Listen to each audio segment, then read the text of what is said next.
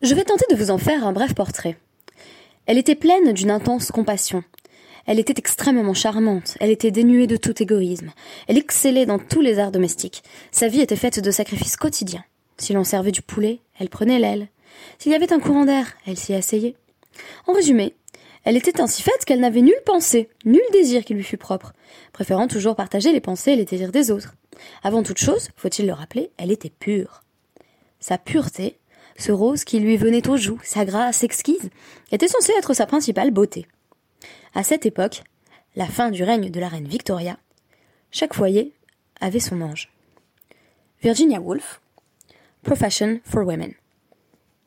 En 1931, la célèbre écrivaine Virginia Woolf prononça ce discours au National Society for Women's Service.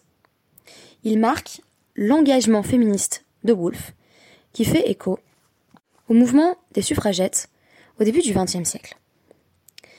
Cet ange dont nous parle Virginia Woolf renvoie à un célèbre poème de Coventry Patmore, un poète qui nous décrit, à l'ère victorienne, l'ange dans le foyer, The Angel in the House. Ce poème célèbre la vie domestique et l'amour matrimonial. Cette image représente une conception de la femme du XIXe siècle que Woolf décrit avec un T et avec un E. Analysant ce modèle de la femme typique de l'Angleterre victorienne, Woolf se démarque d'une tendance bien établie à l'encadrement des femmes qui doivent masquer leurs pensées pour maintenir le rôle attendu par la société. Elle évoquera, dans la continuité de cette réflexion, son propre engagement vis-à-vis de l'acte d'écriture, qui est à relier à un combat qu'elle veut poursuivre pour repenser le rôle des femmes dans la société. Cette présentation de Professions for Women est tirée d'un excellent article je vous conseille de Justine Rabat, Professions for Women de Virginia Woolf, Féminisme et expérience littéraire, publié dans Trajectoire humaine transcontinentale. Shalom à toutes et à tous et merci d'être de retour sur DAF Yomi pour l'étude du DAF 86 du traité Nédarim, où il sera question des velléités d'émancipation de femmes qui refusent de continuer à travailler pour leur mari. On est pourtant loin de l'époque où l'on a commencé à considérer le travail domestique comme ce qu'il est, c'est-à-dire un travail à part entière. Notre DAF soulève ici, dans la continuité du DAF précédent, une difficulté technique, à savoir que une femme ne devrait pas pouvoir dire à travers un vœu, un éder, je ne peux plus travailler pour mon mari, que tout bénéfice du travail de mes mains soit interdit à mon mari. Car elle a traditionnellement des devoirs envers lui. C'est le cas également du côté du mari, qui ne peut pas non plus s'engager par un éder à ne plus vêtir sa femme, à ne plus la nourrir et à ne plus avoir de relations sexuelles avec elle. Ravuna, fils de Ravi Oshua, va nous dire que quand la Mishnah nous parle d'une femme qui fait le vœu de ne plus rien apporter à son mari, quand il s'agit de son travail domestique, en réalité la formule qu'elle a prononcée est la suivante que mes mains soient sanctifiées à Hachem qui les a faites. Il s'agit donc d'une femme qui emploie une formule de vœu pour ne pas priver directement son mari, mais en disant mes mains sont désormais réservées au service divin. Une autre question posée par la Gemara était celle de savoir, et ce sera tout l'enjeu des Dapim euh, donc 85 et 86, l'enjeu de savoir, disais-je donc, si on peut faire un éder sur quelque chose qui n'existe pas encore. Dans le cadre de ce débat, qui fera intervenir plusieurs figures parmi les sages, seront mobilisés entre autres des exemples liés à cette femme qui entend faire le vœu de euh, priver son mari directement ou indirectement des produits de ses mains. Et on nous dit, si elle dit euh, le travail que je ferai, euh, mon mari ne pourra pas en bénéficier, elle fait un vœu sur quelque chose qui n'existe pas encore, et ça, on ne sait pas si c'est possible. Donc, elle couvre ses arrières, si vous voulez, en disant Yigdeshu Yadai Leosehen. Parce que Yadaim Ha It Anhu Baolam. Parce que ses mains sont déjà dans le monde. Donc, euh, elle est simplement en train de parler de ce qui émergera de ses mains, mais ses mains existent au moment où elle prononce ces mots. Réponse là-dessus de la Gemara, Vechi Amra Hachi Kacha. Et est-ce que, euh, quand elle prononce son vœu de la sorte, est-ce que ses mains sont bel et bien sanctifiées? C'est-à-dire qu'effectivement, euh, elle s'exonère ainsi du travail qu'elle aurait à faire pour son mari. Leval. Ses mains ne sont-elles pas pourtant asservies à son mari? On a cette fois-ci le langage du shiboud, c'est-à-dire d'une forme d'asservissement, dont j'ai fait remarquer qu'il était employé euh, tout au long du Seder Nashim pour désigner les obligations de la femme envers son mari, mais aussi du mari envers sa femme. On y voit euh, une forme d'asservissement, puisque c'est la même racine qui va donner l'esclave, le Eved. De Amra Lechi Migarsha. Donc elle a le droit de dire, à partir du moment où on est divorcé, je ne lui dois plus rien. Puisque évidemment, à ce moment-là, elle n'aura plus aucun devoir envers lui. Mais là, on nous dit, bah, ça repose la question de si on peut faire un vœu sur ce qui n'existe pas encore, puisque Hashta, Mihatzlo Migarsha, elle n'est pas divorcée au moment où elle fait ce vœu. Donc, est-ce qu'elle peut faire un vœu sur une situation future? C'est toute la question qui occupe notre DAF. C'est donc avec cette transition que l'on plonge dans le DAF 86. On nous dit là-dessus, Amar Rabbi Ila. Uma ilu omer lachavero, sade zo she ani mocher lecha, li che ekachena mimecha, tikadesh. Milokacha. Point d'interrogation. Donc, Rabbi Ila dit, on va essayer de proposer une analogie avec un autre cas pour savoir si on peut faire un éder, faire un vœu sur quelque chose qui n'existe pas encore. Et donc on nous dit quelqu'un qui dit, bah, le champ que je te vends, voilà, je, veux te vendre un champ. Je veux vendre un champ à Émile. Et euh, je dis, bah voilà, là je te le vends, et quand je te le rachèterai, si tu le revends, il sera automatiquement euh, consacré. Donc, euh, il, sera doté euh, de sainteté et donc je n'aurai plus la pleine maîtrise sur mon champ. Alors on nous dit, bah c'est pas pareil. Rabbi Yermia a fait remarquer que quelqu'un qui dit quand je rachèterai mon champ, hashta bidehi, au moment où il dit on s'engage, donc Émile et moi, à dire que quand il me revendra le champ, je pourrai le sanctifier. Mais au moment où je fais ça, le champ est encore à moi. Isha, Beyada, Lehag, Dishma, Et une femme, est-ce qu'elle peut, au moment où elle dit ça, euh, sanctifier l'œuvre de ses mains? La réponse est non, puisque euh, ses mains sont à ce moment-là consacrées à son mari. Donc on nous dit en réalité, si on devait trouver une comparaison, ce serait plutôt la suivante. C'est un, un homme qui vendrait son champ, une femme, en disant euh, le champ que je t'ai vendu hier, ben quand je vais te le racheter, il sera euh, consacré. Est-ce que ça marche ou pas? On peut voir là d'ailleurs une question rhétorique, mikacha, euh, qui signifie en réalité, bah en fait, puisque c'est plus mon champ, je peux pas légiférer sur le produit de la vente. Simplement, effectivement, si, si tu acceptes de me le revendre, je peux le sanctifier si je veux, mais je peux pas te dire, tu vas me le revendre maintenant et je vais le sanctifier. C'est pas entre mes mains en fait. D'ailleurs, très intéressant cette idée de entre mes mains, puisque euh, on parle littéralement de ce que produisent les mains de la femme. On dit en fait, c'est pas entre ses mains de choisir ce que font ses mains. Et là, vous allez me dire, bah cette Guémara, elle me plaît pas du tout, parce qu'elle est en train de dire en fait, les mains de la femme appartiennent à son mari. Donc on aurait euh, effectivement une, une prise en compte du labeur domestique comme étant tout à fait naturel, un véritable dû. Et là, on nous dit, Matif Laraf Papa, midame. Est-ce que ces cas se ressemblent? Ces cas de euh, personnes qui veulent vendre un champ et de femmes qui veulent cesser de travailler. Chose très intéressante d'ailleurs, puisque en général, euh, et surtout dans le traité euh, euh on a plutôt une comparaison entre euh, un homme qui se marie et un homme qui acquiert un champ. Kira Kira, tiré du Sadé Ephron, qui désigne le fait qu'on emploie le même langage d'acquisition lorsqu'un homme prend femme et lorsqu'un homme achète un champ. Ici, c'est l'inverse, c'est-à-dire qu'on associe le pouvoir qu'une femme a sur ses vœux au pouvoir que le, euh, le vendeur a sur son champ au moment où euh, il euh, tente de le, vendre à quelqu'un. Donc, que nous dira Papa Gabé, Zvina, Psykamiltayo. Pour le champ, c'est clair, c'est définitif. C'est-à-dire que quand je vends le champ, ben, il est vraiment plus à moi. Gabé Isha, ma, mi, Psykamilta. Mais au sujet d'une femme, peut-on dire que la chose est claire? Euh, le commentaire de l'édition Stendhalt note là-dessus. Quand bien même l'époux euh, a le droit d'accéder au travail des mains de son épouse, les mains de l'épouse ne lui appartiennent pas. Il ne peut pas donc légiférer pleinement sur son corre.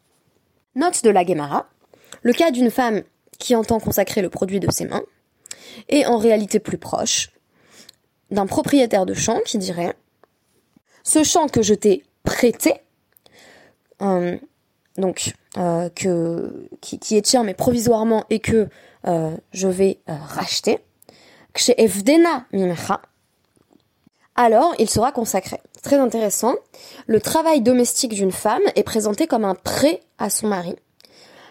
D'ailleurs, Evdena, c'est très intéressant comme, comme expression. Donc ça peut désigner le fait de, de, de rédimer quelque chose notamment après que cela a été mis en gage. Cela désigne en tout cas une relation moins forte et moins consubstantielle euh, de l'épouse euh, et de son travail vis-à-vis du mari. Donc pas sur une obligation absolue, mais sur une forme de prêt, qui peut d'ailleurs être provisoire. Et donc on nous dit, si quelqu'un dit, ben ce champ, il t'est prêté, il est en gage auprès de toi pour l'instant, et le jour où je viens le récupérer, il sera euh, donc euh, Tikadish il sera sanctifié. Milo Kacha. Est-ce qu'il y a des gens qui pensent que ça marche pas? Nouvelle question rhétorique. Si, bien sûr que euh, même quand on a un champ qui engage chez quelqu'un, on peut malgré tout décider de son statut au moment où on pourra verser la somme qui permet de recouvrer le champ. Nouvelle objection, cette fois-ci de Rav Shesha, le fils de Ravidi. nouvelle expression, midami. Ces cas se ressemblent-ils vraiment? Et à chaque fois, on nous dit, en gros, point de départ, la femme a vraiment pas de pouvoir vis à -vis du travail de ses mains. Objection, première objection de Rav Papa. Si, quand même, oui. Parce qu'en réalité, le travail qu'elle fait vis-à-vis de son mari est considéré comme un prêt. Et donc, il y a quelque chose qui n'est pas évident. Et Rav Shesha, c'est un peu thèse, antithèse, synthèse, nous dit, mais elle a quand même pas tellement de pouvoir que ça, puisque Sadé, Beya d'olive dodo. Si j'ai mis en gage mon champ, c'est quand même entre mes mains, entre mes mains, Beyado, enfin c'est dans sa main littéralement, de le rédimer et donc de le racheter.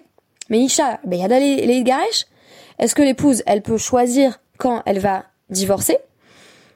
C'est-à-dire que son vœu euh, de cesser de travailler pour son futur ex-mari au moment du divorce est conditionné avec la possibilité qu'elle puisse choisir à quel moment elle va divorcer.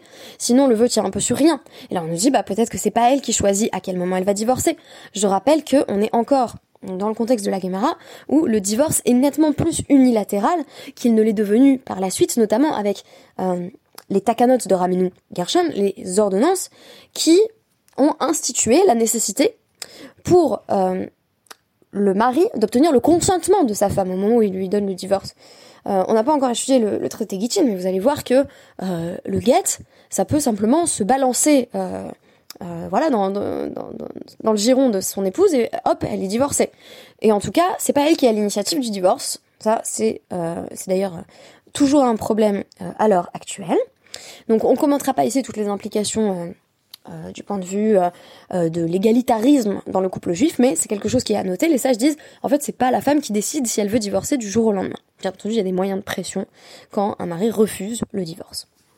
Alors on nous dit, le cas échéant, puisqu'elle décide pas à quel moment elle va divorcer, on propose une nouvelle comparaison avec quelqu'un qui veut vendre son champ, enfin qui veut en réalité le sanctifier, très étonnant. Je, vous rappelle que ici, la femme est à chaque fois comparée à l'agent dans la situation parallèle euh, de consécration de champ, puisque elle, ce qu'elle veut, c'est consacrer l'œuvre de ses mains. Donc on nous dit, bah, c'est comme quelqu'un qui dirait, bah, mon champ, il est en gage auprès de toi pendant 10 ans. Quand j'aurai assez d'argent, on va dire dans 10 ans, il sera consacré. De nouveau, Milokacha, pourquoi ça marcherait pas? Ah, Ravashi nous dit, bah, Midame, vraiment, est-ce comparable? Chaque midamé vient repréciser le statut d'une femme par rapport à son mari. Hatam kits. Dans le cas du champ, il y a un terme fixe. C'est-à-dire, je sais que dans 10 ans, je pourrais le racheter. Comme vous voulez, euh, j'ai fini de rembourser euh, mon emprunt sur euh, la maison que j'ai achetée dans 15 ans, et à ce moment-là, ben, je pourrais payer X ou Y. Isha, mi itzla kitsuta. Mais une femme, est-ce qu'elle a un terme précis? C'est-à-dire, en fait, elle peut pas savoir quand elle va divorcer, parce que bah, si le mari a déjà l'intention de divorcer, la tradition talmudique l'encourage vivement à le faire euh, tout de suite. Et euh, si il ne veut pas encore divorcer, on ne sait pas par définition quand il voudra divorcer. Et là, on va nous dire, grand retournement de situation. Euh, donc, Shmuel, au sujet du vœu d'une femme, va légiférer en suivant l'opinion de Rabbi Yochanan ben Nouri. L'opinion de Rabbi Yochanan Ben Nouri est la suivante. En général, euh, bien que en général une personne n'est pas la possibilité de dire euh, donc que quelque chose qui n'existe pas encore est euh, kadosh, donc sanctifié et donc séparé. Shane konamot, c'est différent pour les vœux. Konamot, je vous rappelle, c'est l'une de ces formules de vœux très très traditionnelles. Dechi kdushat dame, parce que ça ressemble à une sainteté intrinsèque. Qu'est-ce que ça signifie? Qu'est-ce que ça implique? Que en réalité, quand bien même normalement le travail des mains d'une femme devrait prioritairement aller à son mari à titre de prêt, je le rappelle. Et bien entendu, il faudrait euh, répéter euh, que le mari a également des obligations euh, envers son épouse, qu'on est sur une division du travail telle qu'on l'a observé pendant des millénaires et jusqu'à très récemment où la femme effectue diverses tâches domestiques qu'elle peut d'ailleurs déléguer à des servantes si elle en a les moyens, tandis que le mari est chargé de ben, ramener de l'argent à la maison et d'avoir des relations sexuelles avec sa femme, donc une division assez classique si, l'on veut.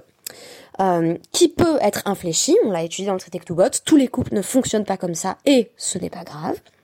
Là on nous dit, l'économote c'est différent. Les vœux d'une femme euh, et la démarche qu'elle aurait de vouloir sanctifier un objet, euh, ça excède les devoirs qu'elle aurait envers son mari. Alors, jusqu'à présent, je disais, qu'est-ce qu'on fait si une femme elle veut plus travailler pour son mari? En réalité, c'était prendre le problème à l'envers pour lui donner une formulation un peu plus provocatrice. Mais il faut reformuler ainsi. Qu'est-ce qu'on fait si une femme veut consacrer le fruit de ses mains? Qu'est-ce que ça veut dire consacrer? C'est développer une relation spécifique avec Hachem en disant tel objet n'est plus à moi, je n'en ai plus le bénéfice, mon mari non plus d'ailleurs.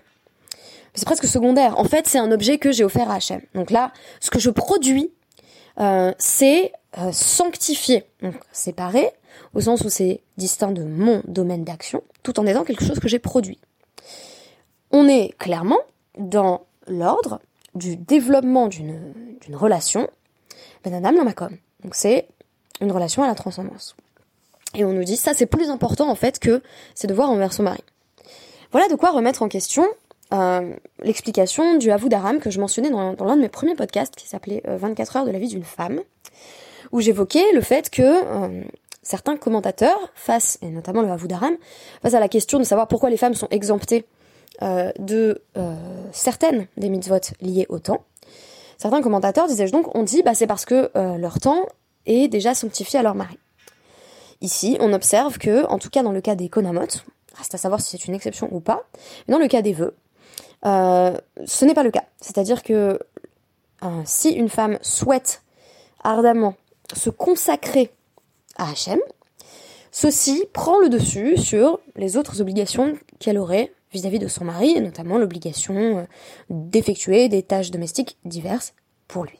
Donc par exemple, dans ces tâches domestiques, il y a le fait de, filer. Et si elle dit bah tout ce que je file maintenant c'est pour Hachem, cela fonctionne. Et cela suit l'opinion de Rava. En d'autres termes, formulons-le clairement, le konam, c'est-à-dire le neder de la femme, abroge le pouvoir du mari euh, et, le contrôle qu'il pourrait exercer sur le produit de ses mains. Je voudrais conclure sur ce point. On a une priorité de la relation d'une femme avec Hachem sur sa relation avec son mari. En plein d'autres endroits, on pourrait dire que c'est le contraire, que euh, vous connaissez ce passage, le, nom de Dieu est prêt à s'effacer pour préserver le shalom bayit. Notamment dans le cas de la femme soupçonnée d'adultère, on va en effet euh, dissoudre un nom de Dieu afin de rétablir l'harmonie entre mari et femme, si bien sûr elle ne l'a pas trompé. Et ici, euh, c'est un petit peu le contraire. C'est-à-dire qu'on nous dit qu'une femme qui serait en tout cas à la recherche d'Hachem, qui aurait cette velléité de consécration du produit de ses mains, devrait pouvoir le faire et sa parole euh, devrait être prise en compte et donc constituer un vœu qui n'est pas en opposition directe avec euh, les lois des vœux et, et avec ses, obligations maritales. Il y a simplement préséance de la relation qu'elle développe avec Hachem sur ses devoirs envers son mari. Rava note au même sujet, et c'est très intéressant euh, également, que euh, si un esclave est émancipé, euh, toutes les formes de, privilèges au sens juridique que son maître pouvait posséder sur lui, toutes les dettes, tout cela disparaît à partir de son émancipation. Très intéressant de voir une nouvelle fois le caractère ambivalent des Nédarim euh, dans le cadre de leur utilisation par des femmes. C'est-à-dire que le Neder engage, et en même temps, en tant qu'il permet dans une certaine mesure de s'affranchir du contrôle du mari, il a une visée ou euh, une conséquence indirecte qui est émancipatrice. C'est-à-dire qu'une femme qui fait des vœux est comparée par là à une femme ou un esclave tout simplement qui aurait été émancipé. Esclave pouvant être homme ou femme ici. Et euh, sur qui son maître ne peut plus rien. Son, son maître n'a plus aucun contrôle, aucun pouvoir à partir de son émancipation. Très intéressant de s'imaginer que euh, par les engagements qu'une femme prend, elle pourrait euh, parallèlement être au moins partiellement émancipée de la tutelle de son mari. Merci beaucoup et Shabbat Shalom